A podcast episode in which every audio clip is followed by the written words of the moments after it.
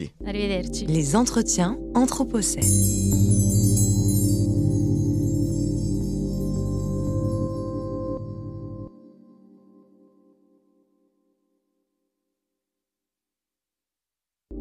Les entretiens Anthropocène.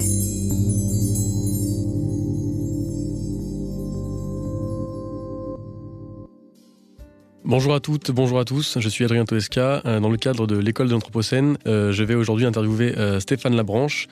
Donc, le- cette interview sera disponible sur Radio Bellevue Web en direct et également à écouter en podcast sur son déclat. Euh, Stéphane Labranche, bonjour. Salut. Vous êtes climatologue de la société, chercheur indépendant associé à Pacte et Sciences Po Grenoble. Vos travaux sur le climat et l'énergie vous ont permis d'être nominé comme expert au GIEC pour l'élaboration du cinquième rapport en 2014. Vous avez également, entre autres, euh, travaillé euh, à l'élaboration du projet de loi sur la transition euh, énergétique.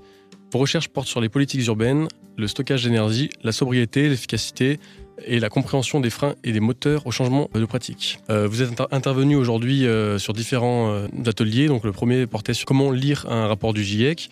Et vous avez également euh, discuté euh, avec Natacha Condran sur l'impact des rapports d'experts sur euh, les politiques et les citoyens. Euh, donc on va éviter d'aborder ces aspects du GIEC euh, sur cette émission, sur cette interview. Je vais vous demander en première question quels sont vos travaux actuels, sur, sur quel type de sujet vous travaillez? Alors, euh, trois, euh, trois euh, travaux récents que j'aimerais mentionner. Là, je vis à Grenoble. Et donc, la question de la qualité de l'air apparaît de manière très forte. Donc, je suis sur deux projets différents, mais encore de manière sociologique, hein, sur les niveaux de compréhension des gens sur les questions de qualité de l'air, avec les deux sources principales que sont la mobilité et le chauffage au bois. Donc, ça renvoie à deux ensembles de pratiques et de secteurs complètement différents pour les gens. De vision du confort aussi. Euh, parce que le chauffage au bois, c'est pas juste euh, se faire une petite flambée, c'est se chauffer, mais c'est aussi c'est, faire un petit dîner entre amis euh, très cool et très agréable. Donc il y a toutes ces questions-là qu'il faut aborder que j'aime bien euh, en sociologie. Et puis euh, l'autre projet qui, qui est pas mal aussi, je pense, ce serait de parler de euh, d'un projet qu'on a mené sur euh, une France à zéro émission nette en 2050. Donc, ce qui veut dire avec des, euh, des ambitions et des objectifs très poussés sur la diminution des gaz à effet de serre en 2050. Qu'est-ce que ça veut dire pour l'économie, pour la société, pour l'emploi, au niveau des technologies également? Peut-être une dernière chose qui est peut-être moins un projet de recherche, mais qui est un projet qui me tient à cœur, sur lequel je suis impliqué depuis quelques mois. Ça va être la création d'un GIEC, donc euh, d'un groupement international d'experts, mais sur les changements de comportement. Euh, spécifiquement. Et donc là, c'est un groupement de, scientifiques euh, qu'on est en train de monter. hein. On va déposer les statuts d'association d'ici deux semaines de max. Euh, et en fait, ce sont des chercheurs, bon, ça peut être neurobiologie, neurologie, neurobiologie du cerveau, sociologues, économistes, anthropologues, psychologues, etc. Donc, tous les gens qui sont intéressés par les questions de changement de comportement, incluant bien entendu les obstacles et les freins au changement de comportement, ça va de soi. Euh, et l'idée, ce serait de faire euh, justement des rapports euh, un peu récurrents, à l'instar du GIEC, avec des très gros rapports une fois tous les 4-5 ans, et un rapport plus petit, mais plus ciblé tous les ans. Et donc, on a un, objectif de, sortir le premier rapport en 2021. Donc, ça, c'est trois différents projets qui, je trouve, sont intéressants, qui, moi, m'ont bien botté, en tout cas, à faire. sur le, sur le projet du coup du, GIEC Co pour le comportement. euh, c'est pareil, donc vous serez euh, un groupement d'experts de, de, toutes les, de toutes les nations. Euh, c'est déjà euh, construit comme ça ou vous avez, vous avez commencé à le construire à partir de, de- d'experts euh, français qui seraient intéressés sur ce sujet ou comment ça s'est déroulé Bah, à l'origine, il y a trois. il y a un chercheur neurobiologue, neurobiologiste, si on veut. désolé à Jacques Fredin si je me trompe, mais qui vraiment s'intéresse à la question de justement du fonctionnement du cerveau en manière de manière physiologique, qui est associé avec une avec une femme qui s'appelle Camille Lefrançois, qui est plutôt psychologue, un praticienne, et qui avait besoin aussi d'un sociologue qui travaille sur ces questions. Donc, euh, on est une petite équipe de franchouillards, euh, sauf que je suis canadien, mais c'est pas grave, je, vis en France. Mais on a eu une première réunion de, travail euh, au PNUE, donc au Programme des Nations Unies sur l'environnement à Paris, au mois d'octobre. Et là, on avait une bonne vingtaine de disciplines représentées par des gens d'environ 25 pays différents en Europe, plus Israël. Donc là, c'était déjà pas seulement français, heureusement. On avait vraiment des gens de plusieurs horizons, de plusieurs pays. Et nos efforts dans la première année, ça va être donc de construire ce projet du premier rapport et aussi de s'internationaliser beaucoup plus. Donc, euh, on va faire attention à avoir des gens justement qui vivent dans des conditions de vie vraiment différentes, que ce soit en Afrique subsaharienne, en Amérique latine ou en Asie, et qui donc vont avoir peut-être des compréhensions et des éclairages différents euh, sur la question des changements de pratiques et de comportement. Parce que les comportements, euh, c'est pas qu'une décision individuelle. La décision individuelle d'un comportement, d'une pratique, elle est en grande partie encadrée, structurée. Après il y a des débats, mais dans les conditions de vie dans lesquelles on est. Euh, donc, si on vit dans une société très technologisée, ben, ça va être influencé par ça. Si on vit en ville ou en campagne, c'est pas pareil non plus. Euh, bon, voilà, il y a tout ça. Et donc là, ce sont des, des, une diversité d'apports sur ces questions-là qui est absolument nécessaire pour comprendre. Mais l'objectif de base demeure assez similaire à celui du GIEC sur le climat. Donc, ce qu'on veut faire, c'est un rapport qui va faire euh, un résumé de ce que la science des comportements, les sciences du comportement peuvent dire, pas nécessairement sur un comportement particulier, mais sur euh, un secteur, par exemple la mobilité, ou sur l'alimentation, ou sur les nudges, des choses comme ça. Oui, du coup, d'arriver à différencier euh, et expliciter les comportements qui peuvent avoir lieu en fonction des sociétés différentes vous l'avez expliqué en, prenant en compte voilà, des, chercheurs, des experts de, de tous horizons. Par rapport à vos deuxième projets que vous avez évoqués, euh, euh, zéro émission nette, est-ce que vous pouvez l'expliquer plus en détail? Oui. Alors, première chose, c'est d'expliquer la notion de zéro émission nette. L'idée, c'est qu'en 2050, ce n'est pas d'avoir zéro émission en termes de gaz à effet de serre, mais c'est de calculer la quantité de gaz à effet de serre qui sont absorbables par la nature, donc, disons qu'on arrive à un chiffre à 100 millions de tonnes ou 10 millions, ça n'a pas d'importance. L'idée, c'est que si on a 100 millions de tonnes absorbables, la société ne peut pas émettre plus que 100 millions. Donc, on arrive à zéro émission nette. Et le mot net est très important. Ce qu'il faut savoir, c'est que le projet a été euh, lancé à l'initiative d'une euh, association euh, commandité par des, des, grandes entreprises françaises qui voyaient en fait la stratégie nationale bas carbone de la France s'en aller dans cette direction donc devenir encore plus ambitieuse qu'avant pour des objectifs de 2050. Donc avant, on était plutôt sur un facteur 4, donc c'est une diminution d'environ 80% des gaz à effet de serre. Là, pour vous dire la différence, zéro mission nette, on est plutôt à du facteur 7, facteur 8. Donc beaucoup plus ambitieux, et alors qu'on a du retard. Et donc la première question qu'il faut poser, qu'il fallait poser, c'est un, est-ce que c'est possible d'atteindre des, des objectifs aussi ambitieux? Et sous quelles conditions politiques, sociales, économiques et technologiques? Alors, il y a quand même deux présupposés de base qui, moi, je trouve intéressants. C'est un, on n'a pas présumé une rupture, une révolution technologique, parce que là, sinon, on tombe dans la, science-fiction et on peut tout résoudre dans ce coup, donc ça ne sert même à rien de faire l'étude. Voilà. De ce qu'on sait de la sociologie dans des tentatives, des efforts de modélisation, de consommation d'énergie euh, et de rapport sur les énergies renouvelables, des choses comme ça. Alors, sur certains trucs, c'était facile, parce que sociologie fait des sondages à grande échelle, donc j'avais des statistiques.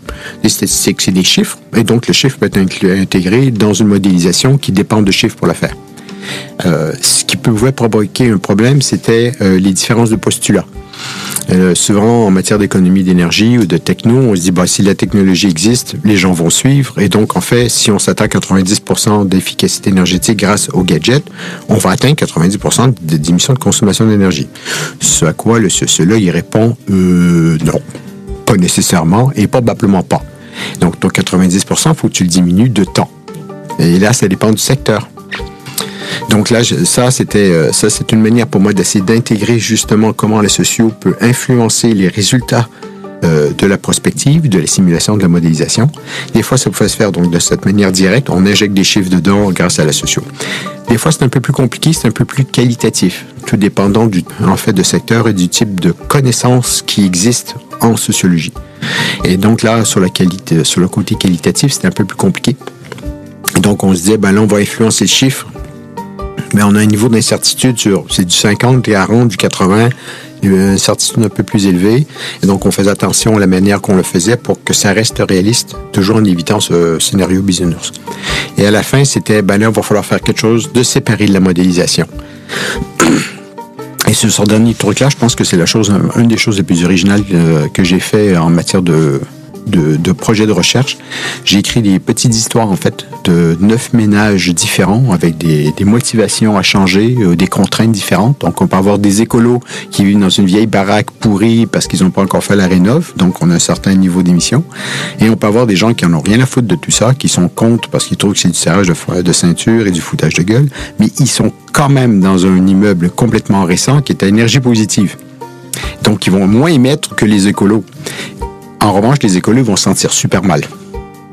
Donc, c'est en fait, ça a été dans des petits portraits comme ça de dire comment en 2050, une fois qu'on est, on est dans une société neutre en carbone, quels, sont les styles de vie auxquels on peut s'attendre et la qualité de vie que l'on ressent par rapport à les situations dans lesquelles on vit. Et donc, pour certains, puisque la société a beaucoup évolué en 2050, hein, les voitures euh, fossiles, il n'y en aura pratiquement plus, euh, toute la rénovation énergétique des bâtiments n'aura pas été faite, mais une partie aura été faite. Les nouvelles constructions sont toutes à énergie positive depuis 30 ans, en 2050. Alors, il y a tout ça qui se passe. Ce qui veut dire que certaines personnes qui se sentent maintenant frustrées de vivre dans une société trop consumériste, pas assez écolo, vont se sentir très très bien en 2050 parce que en fait, c'est comme si les valeurs de la société avaient rattrapé leurs valeurs individuelles. Et dans le cas contraire, ben, il y en a qui vont être beaucoup moins contents parce qu'ils vont se sentir obligés de faire certaines choses qu'ils n'ont pas envie de faire. Et dans tout ça, il y a aussi ben, la chose qu'on n'a pas oubliée, c'est les niveaux moyens de, capacité de, faire des choses. Donc, notamment, ben, la quantité de salaire qui rentre euh, en une année va faire, si oui ou non, en sorte que je peux faire des rénovations ou que je peux me payer de la viande bio ou pas quatre, cinq fois ou une seule fois par semaine, etc., etc. Donc, on a essayé de prendre ça en compte euh, et d'avoir un portrait où il n'y a pas que des contents, que des mécontents, mais qui vivent dans une société quand même différente de la nôtre. Il y avait eu d'autres prospectives qui avaient été faites comme ça, mais qui nous avaient pas satisfait en termes de méthode ou parce qu'on trouvait que le scénario qui était affiché était beaucoup trop positif. Donc nous, on a essayé d'équilibrer ça. Euh, ça a été un vrai exercice d'écriture, puis un vrai exercice de développement de méthode, de d'intégration entre ces dimensions plus qualitatives que la sociologie peut nous apporter, avec des dimensions très quanti, très chiffrées, mais partielles dans les deux cas aussi, de dire comment on peut arriver à, un scénario, puis un, un exercice de modélisation moins partiel parce qu'on met les deux ensemble. D'accord, très bien. Projet très complet. Euh, ouais, très bien, intéressant. Bien expliqué, très intéressant. Et du coup, sur ce projet, vous avez travaillé euh, essentiellement avec des sociologues ou justement pour pouvoir euh, mener à bien par rapport à toute la société euh, et donc les, les, énergies, que ce soit l'énergie, que ce soit les puits de carbone, comme vous en avez parlé. Euh, vous avez dû travailler en fait avec des experts de tout, de horizon. Ouais, j'étais seul sociologue, mais même si mes collègues n'étaient pas complètement allergiques aux questions non plus. Hein, franchement, c'était, j'ai pas eu besoin de leur démontrer qu'il fallait avoir de la sociologie là-dedans. Pour eux, c'était évident. C'est pas dire qu'ils ont les méthodes pour le faire, mais pour eux, oui. Euh, donc toujours, je me suis senti la sociologie avait sa part. Et donc on a traversé avec un, on a travaillé, travaillé avec un cabinet privé de expert de, des questions d'énergie, Enerdata, qui était sur Grenoble. C'est eux qui chapeautaient et coordonnaient le projet. On a eu Carbone 4, qui est super connu sur les questions d'économie d'énergie, sur l'économie de l'énergie en général, euh, surtout des économistes et des technologues. Et puis, il y avait sur les questions d'alimentation, usage des sols, une association qui s'appelle Solagro, qui a cette approche que je trouve super intéressante, qui s'appelle de la fourche à la fourchette. Euh, donc, ben, comment on produit la bouffe et qu'on va finir par manger avec le transport qui est entre les deux, euh, voire jusqu'au compostage après. Et donc, ça soulève des questions de forêt, d'usage des sols en ville, de, type d'agriculture, avec leur scénario, qui, s'appelle le scénario AFTER, qui vise en fait à 2050 à avoir des émissions beaucoup plus faibles en termes d'alimentation, euh, ils présument pas, eux non plus, que tout le monde va devenir végétarien en 2050. Et heureusement, parce que cela, ce serait quasiment, irréaliste. Mais de dire qu'on peut couper notre alimentation carnée par 50% et la remplacer par des légumineuses, etc. Et si on fait ça, qu'est-ce que ça veut dire en termes de production agricole et de euh, bah, formation des, nouvelles manières de faire pour les agriculteurs Ceux qui vont produire moins de viande, comment est-ce qu'ils peuvent gagner leur pognon euh, par ailleurs En faisant quoi?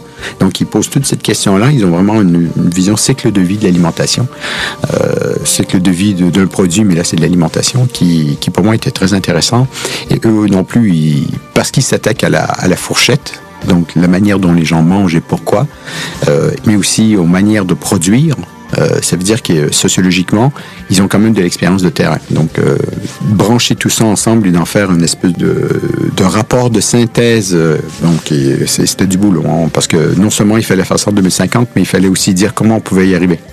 C'est ça qui est intéressant justement parce qu'on peut arriver à se faire l'exercice de pensée en 2050, mais c'est la, transition qui est intéressante à, à, étudier également et pouvoir voir comment c'est possible, réalisable de, le faire.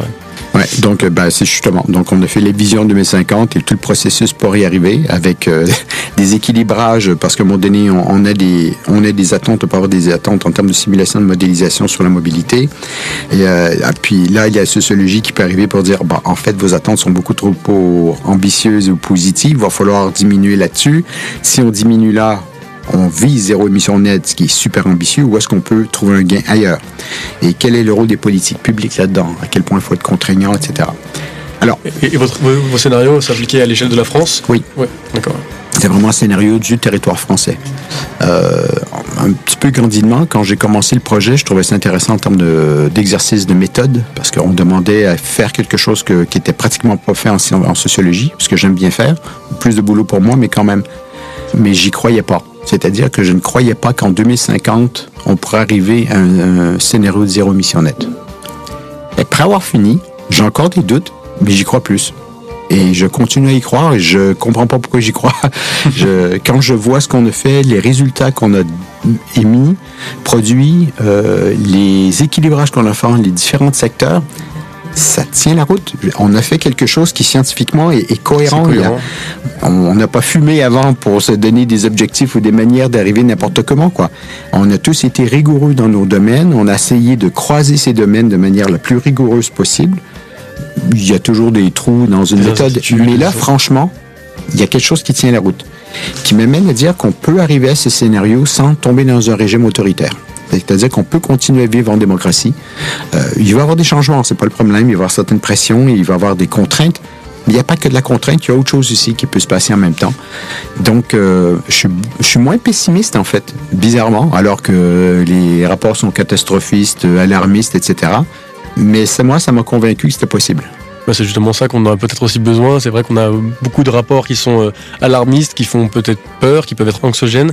Euh, on a peut-être un manque justement de, ces récits euh, positifs qui montrent que c'est possible, qui montrent la société comment elle peut être et qu'on peut s'y plaire, on peut y être bien sans forcément imaginer les scénarios catastrophes dans lesquels parce que souvent, ce qui est évoqué, c'est les scénarios dans lesquels on n'a pas agi.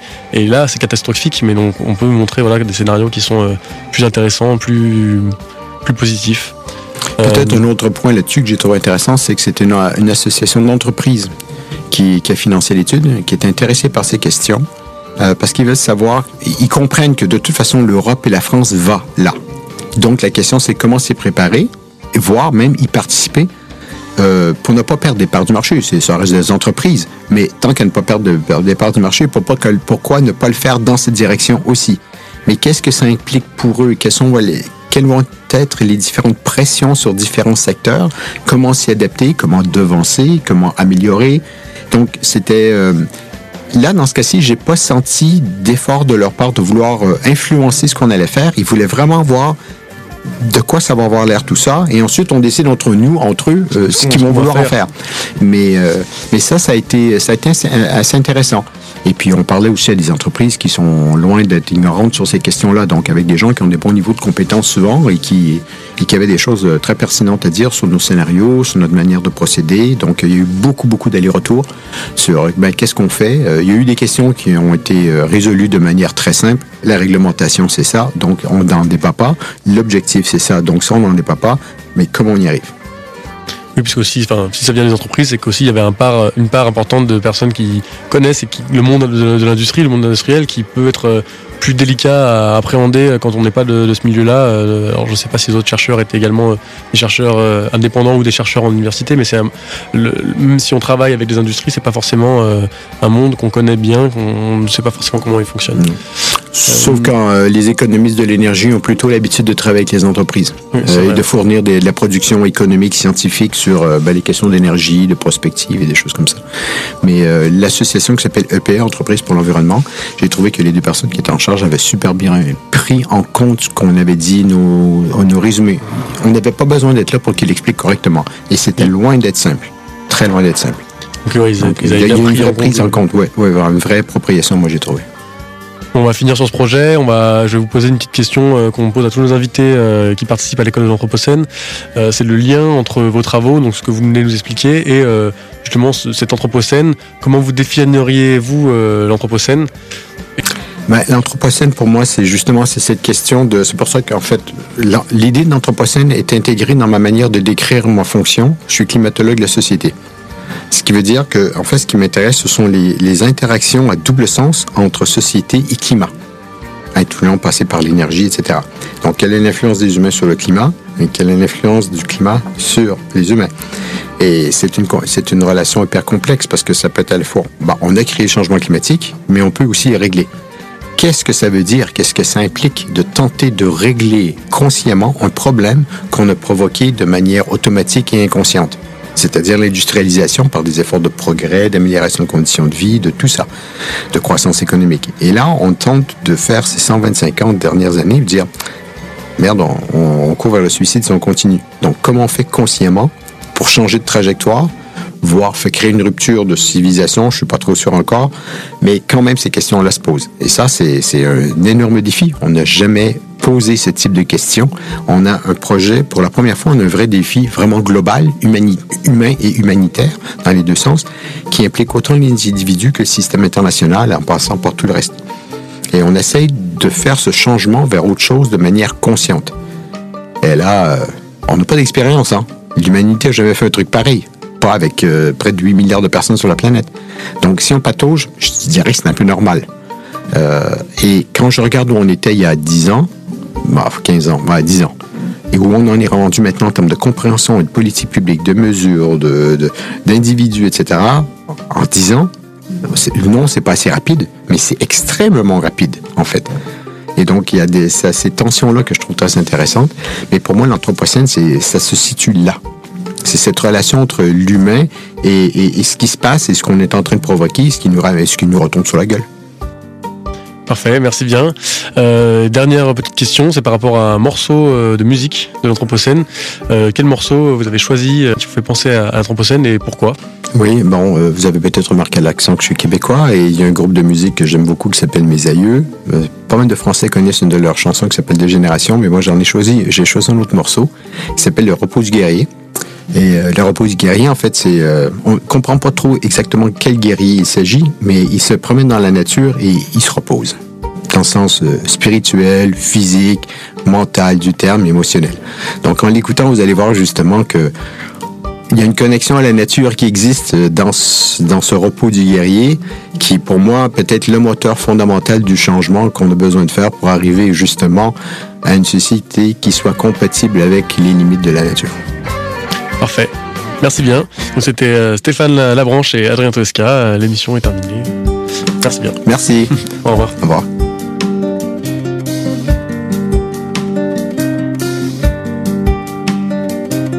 Marcher des heures à travers la forêt. Respirer par le nez, se retourner. Jamais mettre un pied devant l'autre pour trouver l'euro. Poser les balises d'un monde.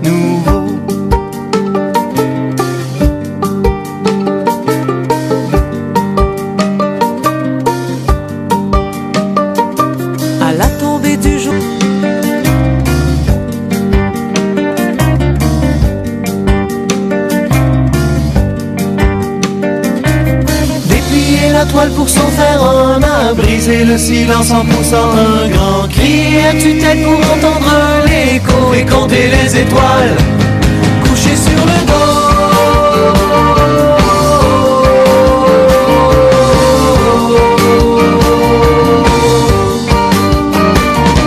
Baigner dans la lumière d'une aurore Réaliser que la beauté est. Ralentir le rythme de la course. Folâtrer un instant sans but, sans boussole.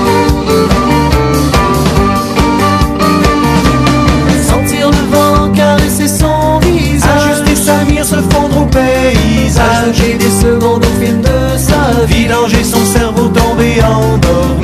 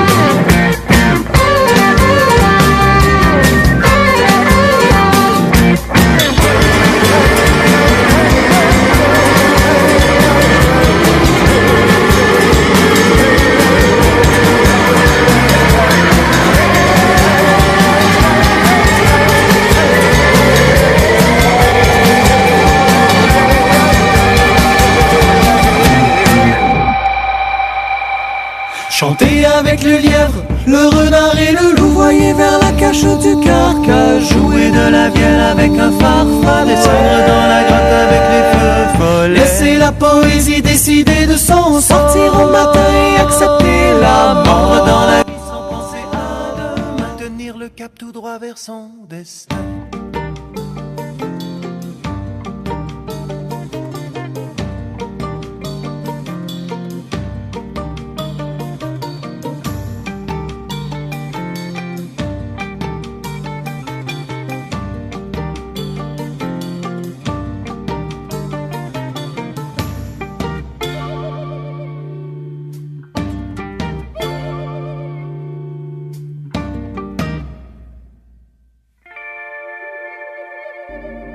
Entretiens Anthropocènes.